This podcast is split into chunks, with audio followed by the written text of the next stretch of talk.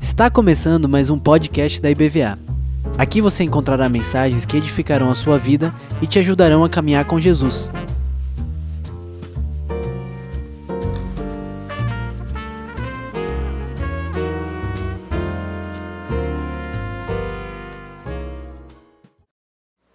Benção a gente poder celebrar tantas coisas, coisas boas, coisas novas estão acontecendo. Aliás, eh, essa semana eh, eu e o pastor Carlos Henrique estamos indo para a Ásia, para uma conferência mundial evangélica. Nós fomos convidados e vamos aproveitar para encontrar com os nossos irmãos lá. Já temos alguns da IBVA na Ásia. Espero que agora, a partir desse ano, outros possam ir.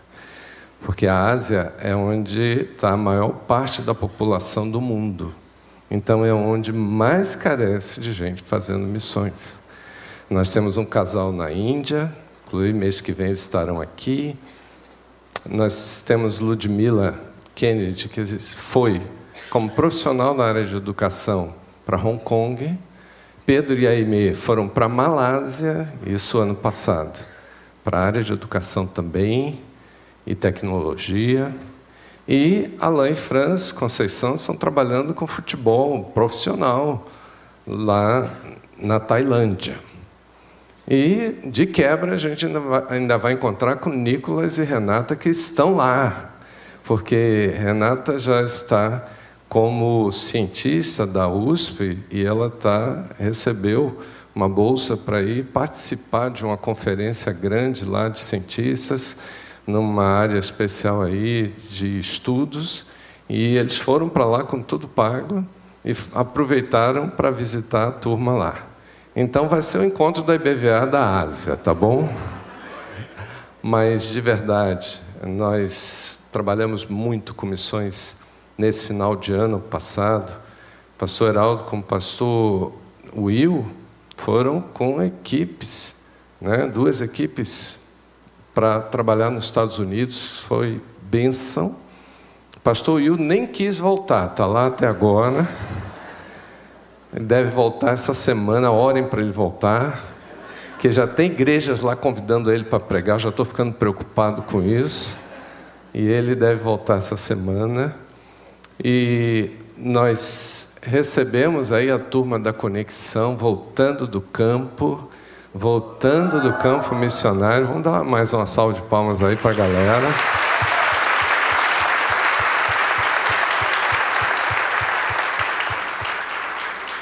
Tem gente que acha isso normal, né? Uma turma de jovens entra no ônibus e vai para o interior fazer uma campanha. Não, é muito mais do que isso. Essa galera paga, porque eles têm que pagar, porque tem custo, e essa, a galera vai para causar um impacto em milhares de pessoas, somando todo mundo que eles têm contato. Essas cidades nunca mais serão as mesmas. E o que eles deixam lá é uma igreja estimulada, animada, impactada com um trabalho enorme de discipulado de todo mundo que se converteu. E a gente vê isso depois, nas histórias que a gente recebe. É, então, como a nossa igreja está nesse movimento, então essa semana quem vai para o campo sou eu e o pastor Carlos Henrique. E eu pedi, Cacá, Cacá está aqui, fazer uma oração por essa viagem, que Deus já me falou, que a gente está indo ao campo para encontrar com Ele lá. Tem alguma coisa de Deus lá que Ele quer que a gente encontre. Então, eis-me aqui, Senhor. Amém? Vamos orar.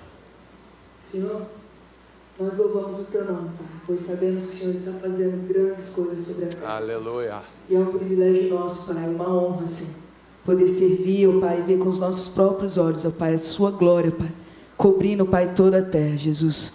Nós te louvamos, ó Pai, por, por cada oportunidade, Senhor, por cada porta aberta, Senhor, por cada pessoa, Pai, que se disponibiliza, Senhor, a ir para o campo, Senhor. É algo tão difícil, Pai. Mas o Senhor tem estado com cada um deles, ó Deus, e Nessa semana, Pai, nós enviamos ao Pai Pastor Marcos, Pastor Carlos Henrique, Deus, que eles possam, Deus, ver um pouquinho de tudo isso, ó Pai, e levar o consolo, o conforto, o amor, ó Pai, da nossa igreja, Pai, para os nossos missionários, ó Pai, que foram até lá, Jesus. Que o Senhor possa trazer revelação mesmo, Pai, do, do futuro, Pai, de tudo aquilo, Pai, de toda semente que está sendo plantada naquele lugar, ó Pai, para que o nosso coração se anime, se alegre, ó Pai, com tudo que o Senhor está fazendo sobre a terra, Jesus.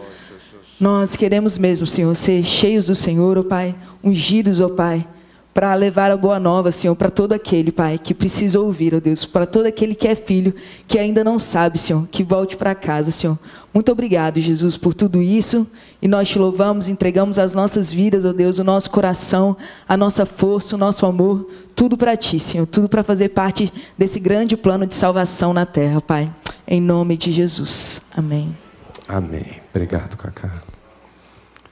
Vamos então falar da família no modelo padrão, que seria modelo de família funcional. Hoje é culto da família.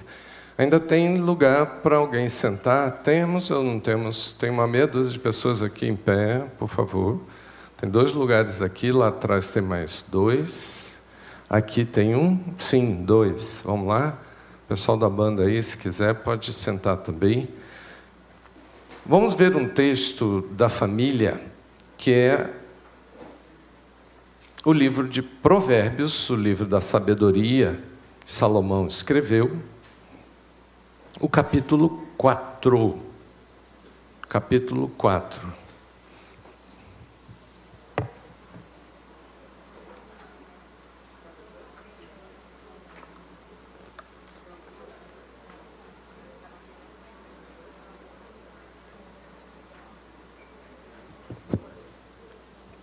Provérbios, capítulo 4, nós vamos ler do verso 3 ao verso 18, porque é uma conversa de pai e mãe para filho. Então é interessante a gente aprender com quem, teoricamente, pelo que Salomão está falando aqui, quem sabe. Muitos pais que querem ensinar seus filhos, talvez nunca falam sobre sabedoria, e é um tema desse texto. São os pais falando para o filho, para um dos filhos, ou especificamente, vamos imaginar uma família que só tem um filho. Ele diz assim, verso 3: Quando eu era filho, em companhia de meu pai, tenro e único diante de minha mãe. Então ele me ensinava e me dizia: Vamos ver o que, que o pai ensinava? Ele dizia: Retenha o teu coração as minhas palavras, guarda os meus mandamentos para quê? Para viver e vive. Adquire a sabedoria adquire entendimento. E não te esqueças das palavras da minha boca, nem delas te apartes. Não desampares a sabedoria, e ela te guardará. Ama, ama, e ela te protegerá. O princípio da sabedoria é: adquire a sabedoria, sim, com tudo que possuis. Adquire, adquire o entendimento, estima e ela te exaltará. Se abraçares, ela te honrará. Dará à tua cabeça um diadema de graça e uma coroa de glória te entregará. Ouve, filho meu, e aceita as minhas palavras. Se multiplicarão os anos de tua vida.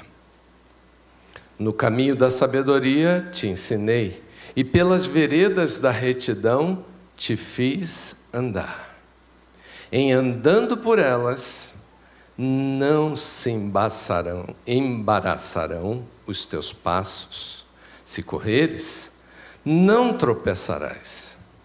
Retém a instrução, não a largues, guarda, porque ela é a tua vida. Não entres no caminho, na vereda dos perversos, nem sigas pelo caminho dos maus. Evita-o. Não passe, não passes por ele. Desvia-te dele e passa de largo, pois os perversos não dormem se não fizerem mal, e foge deles o sono se não fizerem tropeçar alguém. Porque comem o pão da impiedade e bebem o vinho das violências. Mas, quem vai dizer comigo, verso 18? A vereda dos justos é como a luz da aurora, que vai brilhando mais e mais até ser dia perfeito. Quem pode dizer de novo comigo? Mas a vereda do justo é como a luz da aurora, que vai brilhando mais e mais até ser dia perfeito. Decorou? Fecha a Bíblia ou tapa o texto aí e tenta falar sem ler. Que vai até Vamos colocar agora, parafraseando o texto, o versículo, usando o nome da família. E vamos falar da vereda como caminhos, né? palavra não é comum. Para a gente cristão, sim, mas você pode colocar assim: mas o caminho da minha família. Vamos lá? Mas o caminho da minha família é como a luz da aurora que vai brilhando mais e mais até ser dia perfeito. Amém? Eu queria falar sobre o padrão para uma família funcional, baseado nesse texto, que é um texto para a família, e que trata do aspecto mais relevante que ele chama de sabedoria. Eu queria que a gente pensasse na família e desse lugar dentro do nosso coração para uma ideia de uma família especial. De uma família que é construída por Deus e por nós, visando a ideia de uma família funcional. Quem aqui já praticou treino funcional na academia? Quem conhece? Lá em cima. Ih, tem muita gente que não faz nada na academia. Ó. Um treino funcional na academia é para aquele tipo de pessoa que não quer ficar fazendo musculação, não quer ficar simplesmente né, exagerando e fazendo uma coisa para ficar com o corpo se mostrando. Não, o treino funcional tem a ver com naturalidade. A ideia de que você faz exercício baseado nos seus próprios movimentos, né, visando o desenvolvimento geral do corpo, visando uma, uma prática em que você faz o exercício para melhorar até a sua forma de locomoção, a sua vida motora. Então, quando se fala de treino funcional, está se falando de usar de tudo que você tem na sua prática comum de funcionamento do corpo, exercitando mais para que você tenha mais mobilidade, para que seu corpo funcione muito bem. É essa a ideia de um treino funcional. Né? E por que, que a gente pode usar esse mesmo conceito para a família? Porque a ideia de uma família que não é perfeita, mas é uma família que tem o seu modelo particular de funcionamento e de práticas que a gente precisa ter para aperfeiçoar todas as qualidades da nossa família. Tudo que a gente tem de bom pode ser potencializado, pode ser aperfeiçoado como família para que essa família possa produzir tudo aquilo que ela deve produzir de forma particular e não querendo ser o que a gente não é como família. Se a gente pensar assim, a gente começa a desconstruir algumas ideias, inclusive que são mitos que se estabelece de que família tem que ser perfeita e quando fala de família cristã, tem muita gente que exige demais para que seja muito parecido com algum modelo que a gente viu ou que alguém ensinou. E a gente sabe que isso é um mito de querer ser perfeito como família. Mas nós, de modelo particular como família, podemos ser uma bênção. Podemos viver uma realidade que faz da gente uma família que vive muito bem, com leveza, que é algo que a gente deveria sempre pensar. Hoje nós temos aqui alguns casais novos que nasceram, que viveram na igreja, ou que já estão muito tempo na igreja, que têm aí mais ou menos aí até 10 anos de casados. Quem são esses casais que estão aqui e têm isso? Fiquem de pé, só para saber, só para a gente ver. Os casais mais novos, mas que foram criados na igreja, se formaram, têm até 10 anos de casados. Só para perguntar quantos filhos vocês já têm. Não, não, não é isso. Ó, lá em cima tem um grupo, aqui tem alguns. Olhem para trás aí. Né? O Ricardo está sozinho, não, está aqui com o Gabriel. Olha aí. Esses casais são casais que sabem tudo sobre uma família funcional. Sim ou não? Aprenderam com a gente aqui e a gente ensinou e muito. Vocês aprenderam tudo direitinho, né? Já está com o filho chegando, tudo. Podem sentar.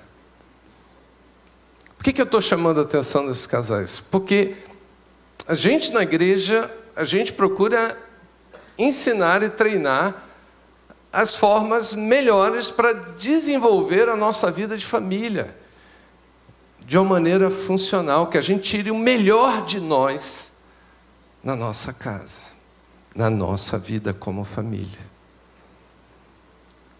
E essa turma que levantou aí já pode ser é, a turma instrutora da gente. Que tal, cadê a pastora Semi, botar essa turma como instrutora para ensinar o que eles já sabem sobre uma família que se desenvolve no seu potencial particular de família.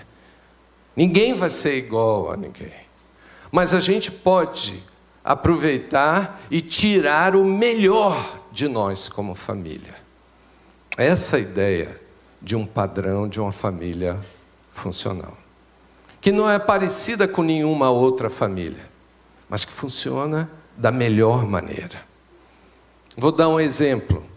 Quando você compra um carro novo, você entra no carro e vai sair com ele, o que, que, o que, que você quer e qual seria a coisa mais interessante em relação agora a esse carro novo? Tirar o quê? O melhor proveito que ele pode te dar. De conforto, de segurança, de autonomia, né? quantos quilômetros eu posso rodar, de velocidade não, né? que agora não pode mais correr nada disso. Mas você vai tirar o melhor proveito. Então, quando você senta no banco do carro, você quer que seja confortável. Quando você começa a usar do equipamento do carro, você quer que seja. Né, eu dirigi o carro do pastor Beto esses dias, que carro macio na direção. Né? Fiquei comparando com o meu, falei, esse carro aqui está melhor fiz aquela besteira de ficar comparando, né? Mas com carro a gente pode fazer, mas com família, não. Quando você liga o som, você quer que ele crie o ambiente. Não é assim que a gente faz com o carro? Quando você abaixa aquele negócio que fica assim dobrado para cima no teto, que a gente abaixa, né, que o pessoal dizia que era para proteger do sol, né? mas descobrimos que não é, porque é o espelho das mulheres, ainda tem uma luzinha ali. Né? Tem mulher que, se não tiver aquele espelho com aquela luzinha, não compra. Tem que ter todo o equipamento necessário. Por quê? Porque eu quero tirar o melhor proveito. Essa ideia a gente precisa trabalhar quando a gente pensa em família.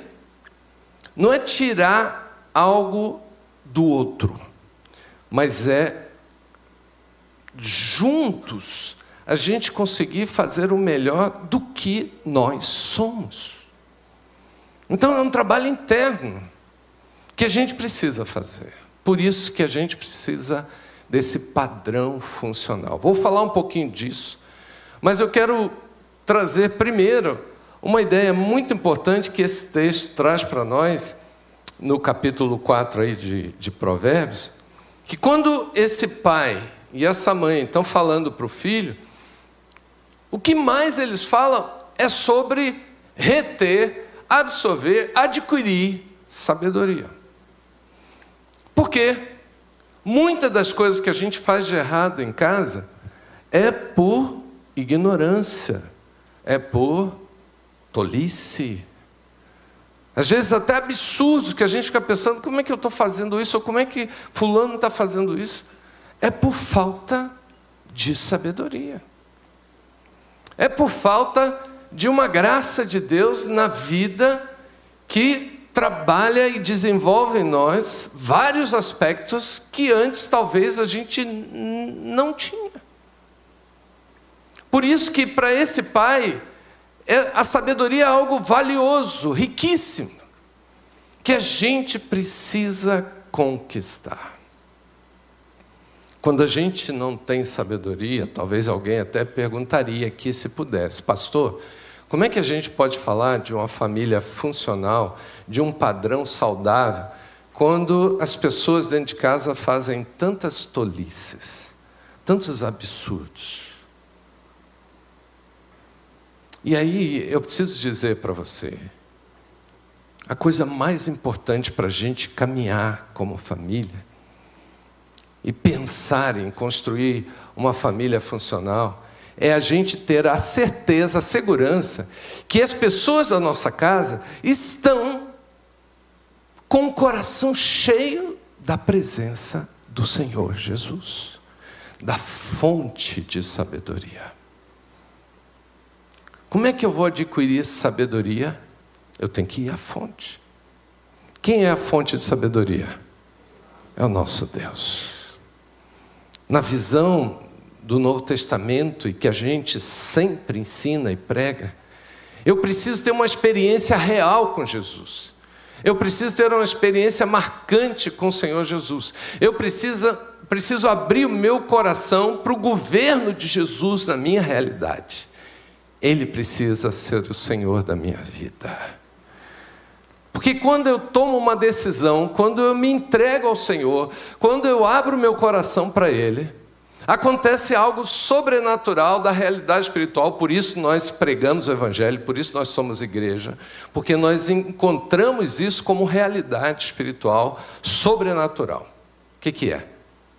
Quando uma pessoa se entrega ao Senhor o Espírito Santo de Deus, ele vem, que é a terceira pessoa da Trindade, e ele entra no nosso espírito, e ele passa a ter domínio, comando, e ele passa a operar coisas fantásticas dentro de nós.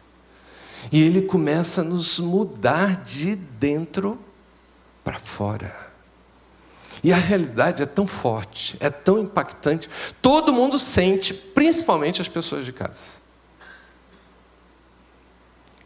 Eu me lembro quando eu tive minha experiência de conversão, ou seja, mudei de caminho, entrei no caminho do Senhor. E o pai aqui está falando o tempo todo do caminho da retidão, do caminho da, do justo. Quando eu entrei nesse caminho, eu cheguei em casa eu era novo, estava de adolescente para jovem, ninguém era cristão na minha casa. E as pessoas da minha casa ficaram assustadas com essa realidade, porque eu falei com muita alegria que eu agora era um cristão. Eles não sabiam, não tinham noção disso. Mas uma coisa chamou a atenção deles: é que eu tinha mudado para melhor. O meu comportamento, a minha forma de me relacionar com as pessoas em casa, as minhas palavras começaram a mudar. E o meu entendimento da vida, a cosmovisão começou a mudar. Eu comecei a ter clareza de tantas coisas que eles começaram a gostar disso. Eu falava de amor, que antes eu não tocava nesse assunto. E isso começou a construir uma forma diferente de relacionamento dentro da, da casa dos meus pais.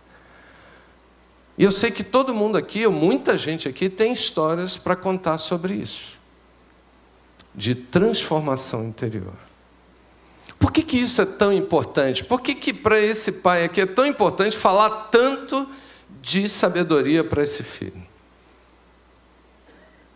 Porque se a gente não busca essa vida sobrenatural, de transformação, a gente não tem como viver isso dentro de casa de uma forma real. E uma coisa que eu preciso dizer que é importante: não cobre das pessoas da sua família, dentro de casa, no relacionamento, que elas sejam sábias e pratiquem coisas da retidão da vida cristã, quando elas não são. Como é que eu vou exigir de alguém que vive espiritualidade se elas se essa pessoa nunca experimentou disso? Então não adianta você abrir a Bíblia, por exemplo, você está em Provérbios 4. Se você abrir em Provérbios 6, Provérbios 6 tem advertência contra a preguiça. Aí você diz assim: ó, nós vamos ler a Bíblia hoje, viu gente? E tem alguém na sua casa que não é convertido, que não tem o Espírito Santo, e você começa a dizer para ele: vai ter com a formiga, ó preguiçoso. Até quando ficarás deitado? Até quando você vai ficar virando de um lado para o outro e não vai levantar da cama? Ó, oh, vai vir maldição, a Bíblia diz que vai vir pobreza sobre você. Isso ajuda? Às vezes cria uma revolta terrível. Isso é falta de sabedoria. Crentes que ficam usando a Bíblia para amaldiçoar pessoas, especialmente da sua casa. Aí é grave. Então a sabedoria precisa existir para a gente, inclusive, praticar o Evangelho da melhor maneira, que é um ambiente de paz, de alegria, de amor, de aceitação, de serviço, de respeito, de cuidado uns dos outros sem cobrança. Como é que a gente vai exigir isso das pessoas que ainda não vivem o Evangelho? Porque é o Evangelho que traz isso de forma muito real para a nossa vida. Não estou dizendo aqui que uma pessoa que não conhece o Evangelho, que ela não possa ter virtudes. Eu conheço pessoas que têm. Mas fica marcante a ideia de que eu preciso de algo que venha de Deus para transformar a minha realidade e fazer de mim uma pessoa saudável, que aqui o pai está chamando de sábia. Porque ela vai praticar ações de sabedoria, de bênção. E quando a gente conhece a palavra, o poder da palavra gera saúde relacional.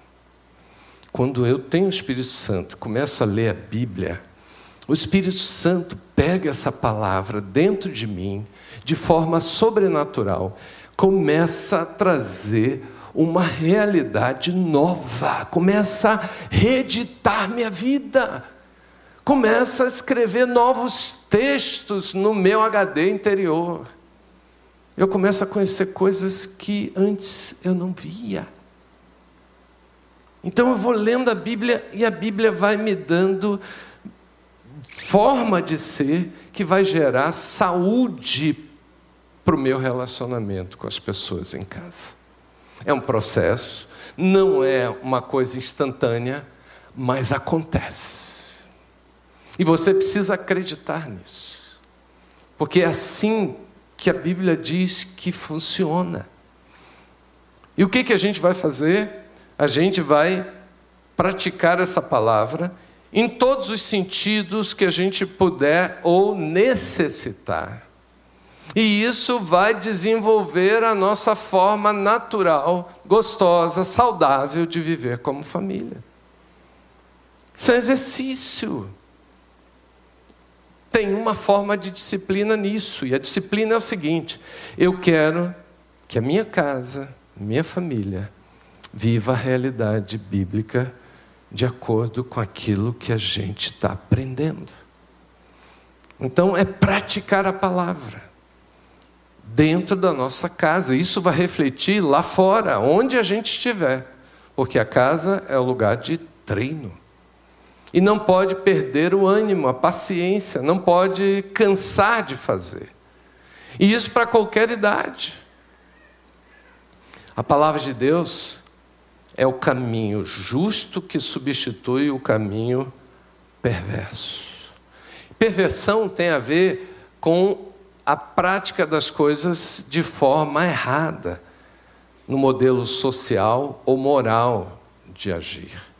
Toda vez que na Bíblia se encontra a palavra perversão, ele está falando de você praticar de forma errada aquilo que é o padrão social correto, aquilo que é o padrão moral que a gente deve praticar. E a gente sabe o que é certo.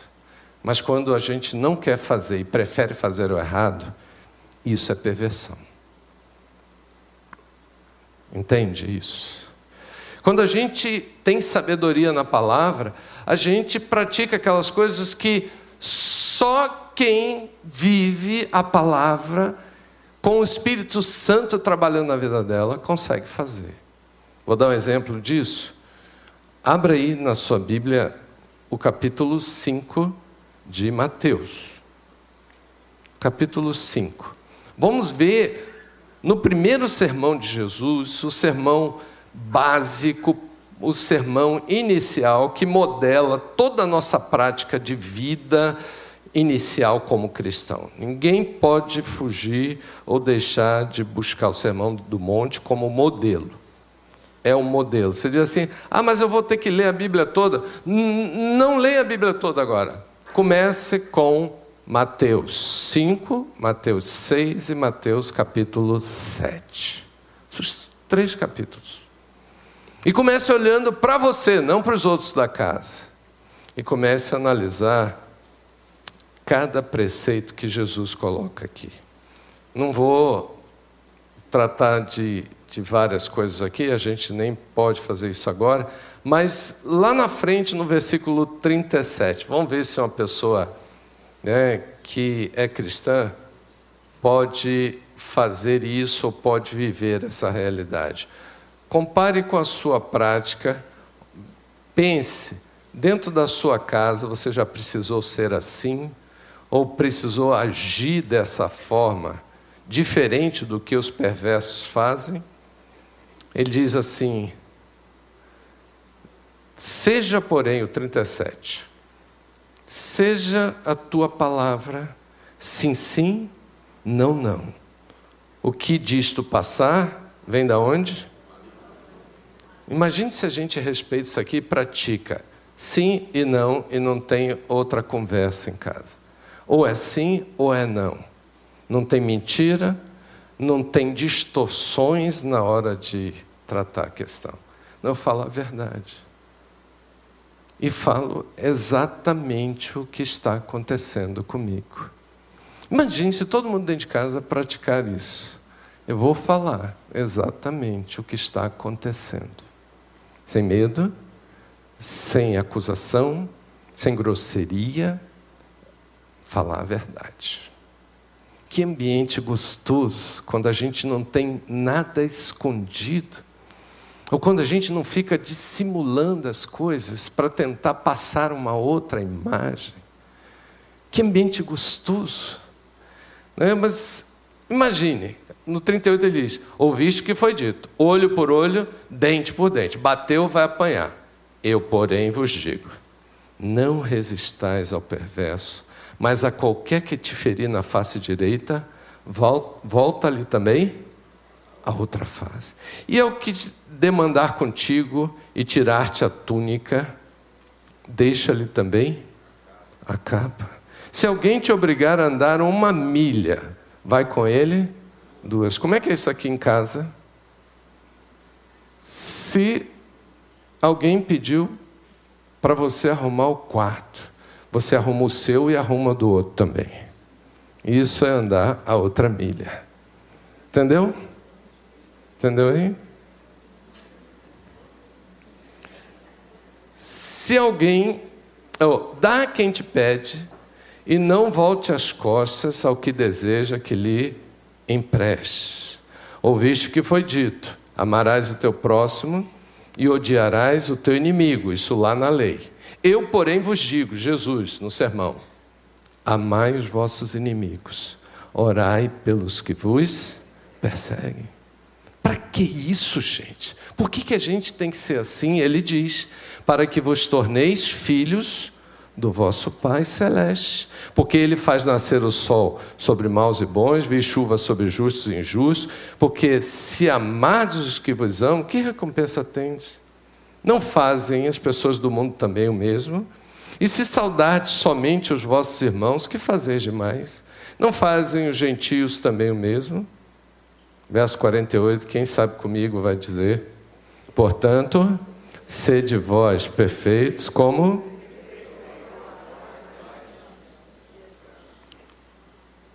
Então, se a gente pensar na família, é, o mito da família perfeita, né, eu prefiro acreditar né, que não existe família perfeita, mas existe família única, particular, cada uma. Pense agora na sua família como uma família única. Eu sei que tem muita gente até por causa da influência do mundo, que diz que é normal você aceitar a ideia de uma família disfuncional.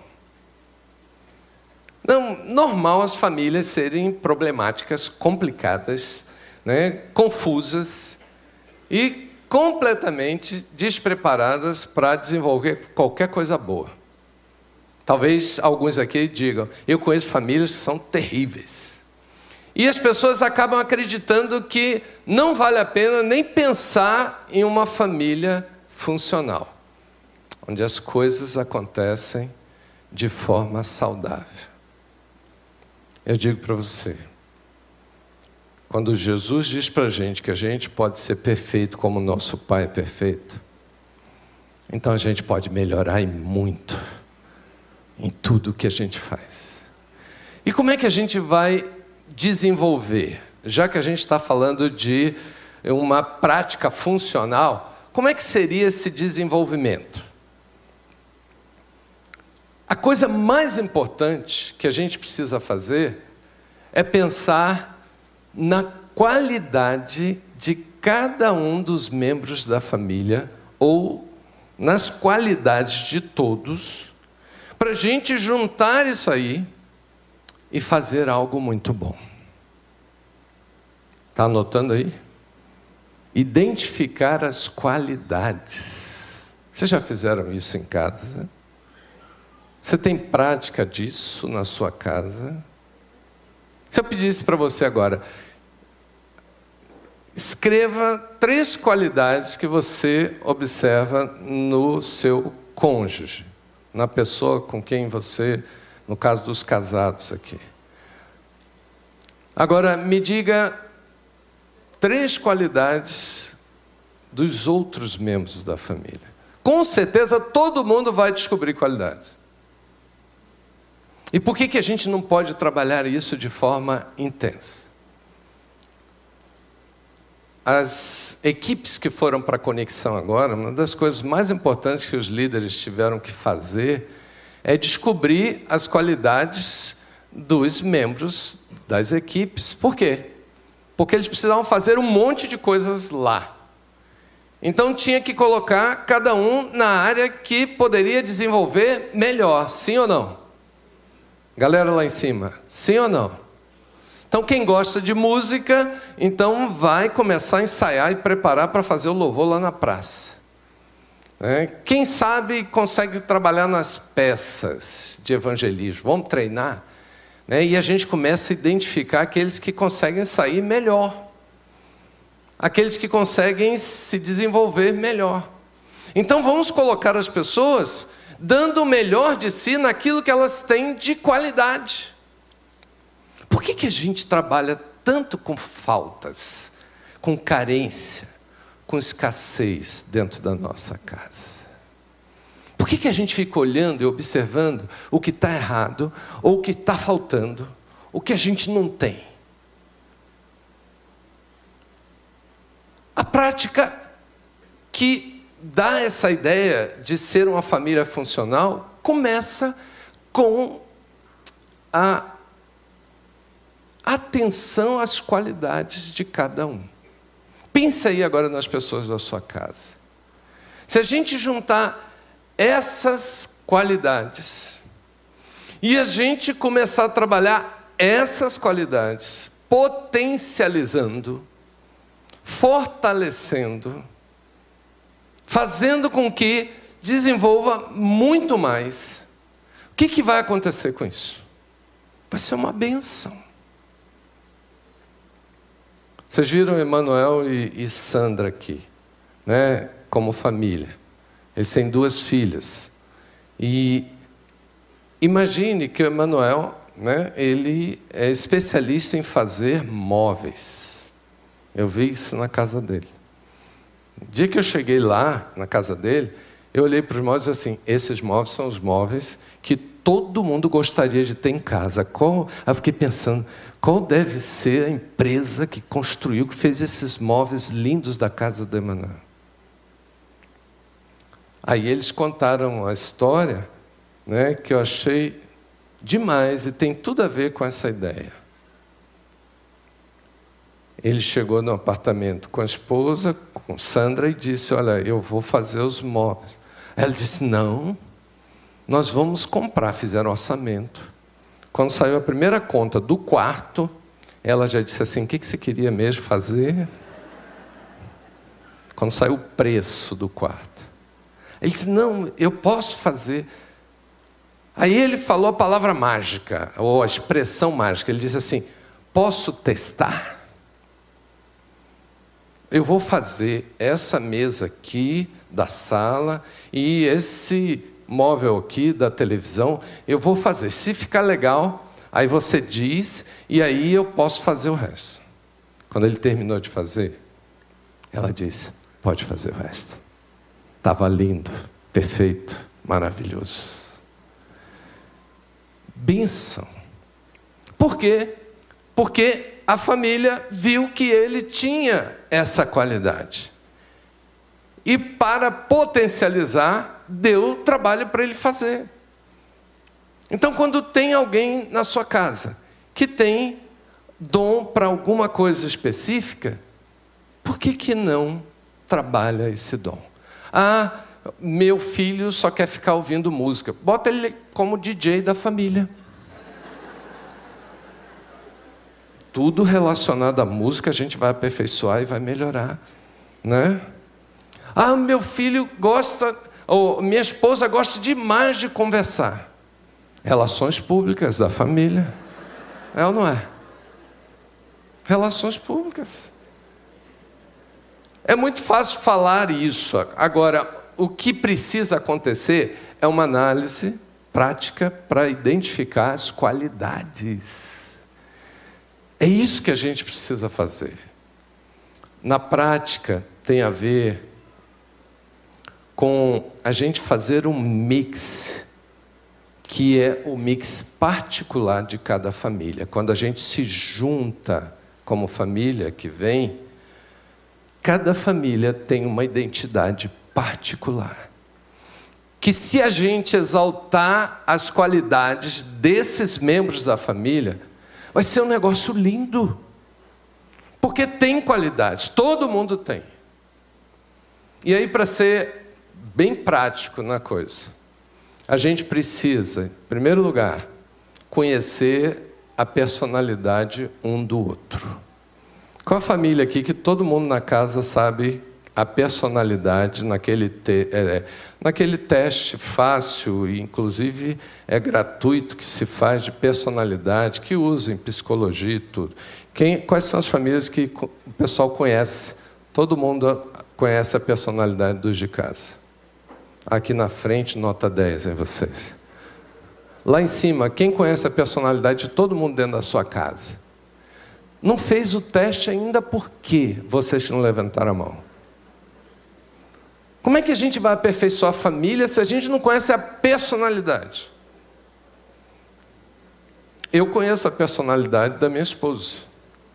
E a personalidade dela é conso. Quem é que é conso? Quem é que é conso? Os outros não sabem nada, né? Não sei. Conso quer ser vereador. Conversa com todo mundo, quer agradar todo mundo, quer fazer bem a todo mundo. Né? O que, que eu preciso fazer em casa? O que, que nós precisamos fazer? Exaltar essa qualidade da personalidade dela. Então, se eu não gosto de andar com muita gente ou estar com pessoas, eu vou fazer porque isso vai ser um bem para a família e que ela vai praticar. Então, conhecer a personalidade. Quem é que vai tomar a decisão de que vai fazer teste de personalidade? É 12 minutos você faz o teste de personalidade. Se você não sabe onde encontrar o teste, pergunta para o irmão do lado: Você já fez? Me dá aí, passa aí, passa um link aí para mim. Tem o um link. Personalidade.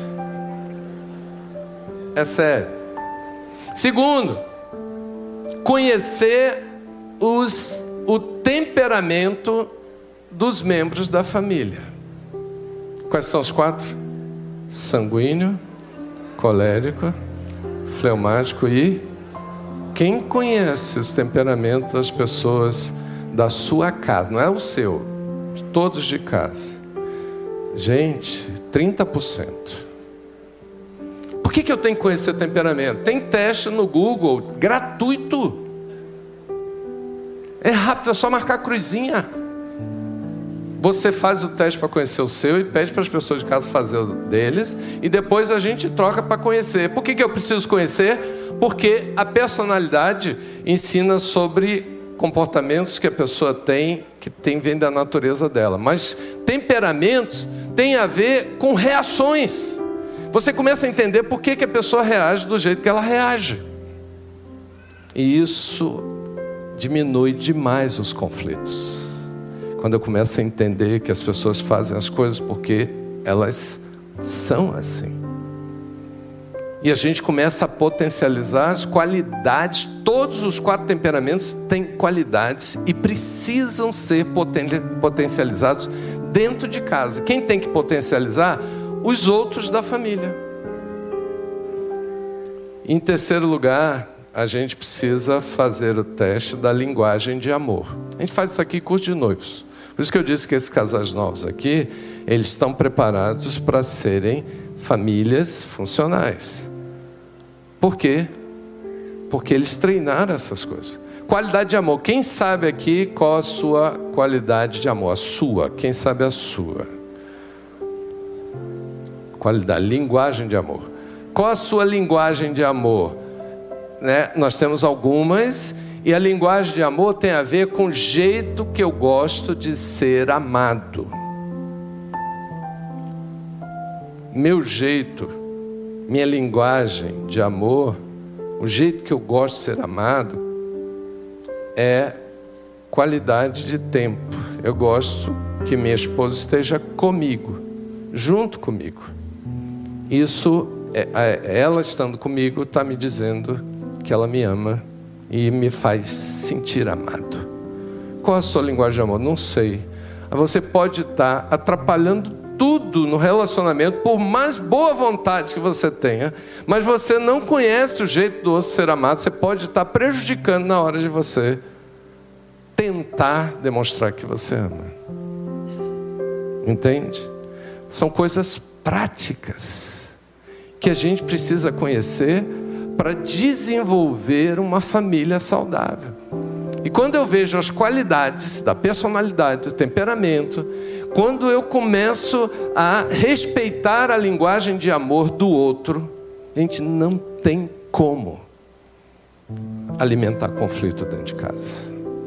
As coisas começam a funcionar. E você começa a ficar alegre, porque você vê que as coisas vão se encaixando. Você diz assim, o que eu faço com os defeitos? Minimize. Minimize os defeitos. Pare de criticar. Aliás, a gente precisa. É, a gente precisa colocar fora do nosso relacionamento, da relação familiar, os três seis, seis da letra C, que são prejudiciais. Sabe quais são? Crítica, comparação e competição. Isso tem que sair. E a gente precisa praticar os três Ais, letra A. Os três Ais que ajudam demais a construir na família são afeto, aceitação e acolhimento. Anotou aí? Afeto, aceitação e acolhimento. Trocar, se você esquecer tudo que eu falei aqui, você trocar os três seis pelos três ais, já é um bom começo. Vamos ficar de pé para a gente orar.